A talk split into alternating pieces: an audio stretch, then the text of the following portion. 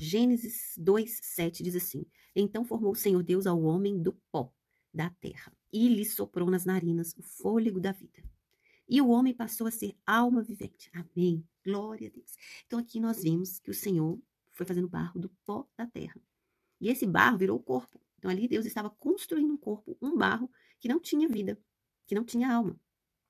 E então ele soprou nas narinas para que o fôlego viesse ao ser humano. Então, através desse sopro, que é o Espírito de Deus em nós, o barro ganhou vida.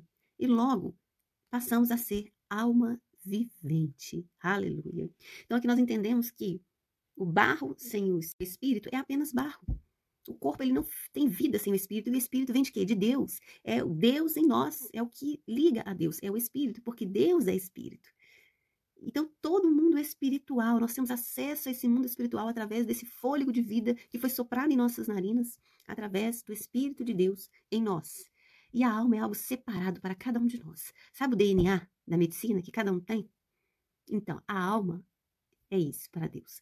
Cada um tem a sua própria alma que determina quem sou eu, quem é você. E é na alma que ficam as emoções. É na alma que fica o sentimento, é na alma aquilo que você passa tudo, todas as suas escolhas da sua vida, elas vão diretamente para a alma, as consequências. A alma ser única é que você é tão especial para o Senhor, que você é tão importante, preciosa, precioso para o Senhor. Porque Deus te criou e te deu uma alma, soprou em você o espírito dele, te deu um corpo, para que um dia você volte para ele. E então, ele nos criou imagem e semelhança dele.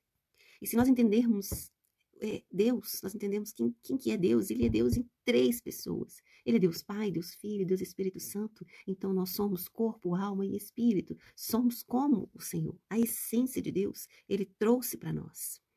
Mas o pecado tirou essa imagem do Senhor em nós. Mas Deus nos deu a possibilidade de resgatar essa alma através do sangue de Jesus de limpar, de lavar e fazer ela mais alvo do que a neve e então nos santificar para que cheguemos à presença de Deus e podemos morar com Ele um dia. Então você precisa do Espírito para tornar a alma vivente, porque foi quando Deus soprou o Espírito, tornamos a alma vivente. E para você ser salvo, né, e ter uma vida eterna, você precisa da sua alma salva e lavada. E se o Espírito alimenta a alma, quem ou como alimenta o Espírito? Então, Afinal de contas, o que Jesus comprou na cruz? Foi o seu corpo? Foi seu espírito? Ou foi a sua alma? Resumindo, o espírito em nós é o que nos liga ao mundo espiritual, seja ao Espírito Santo de Deus ou aos espíritos malignos. E a alma, ela sofre indiretamente a ação do espírito. Então, se você tem o agir do Espírito Santo em Deus, de Deus em você, a sua alma é alegre, a sua alma está ligada ao Senhor. As coisas boas, a alma boa, né? Vamos dizer assim. Agora, se você está sendo dominado pelo espírito maligno, a sua alma ela tende a sofrer. E automaticamente o seu corpo também sofre, porque somos três. Já reparou que temos doenças emocionais? Temos doenças da alma e que se manifestam no corpo. É justamente por isso. Porque o espírito abatido faz com que a alma adoece o corpo. Oh, Jesus.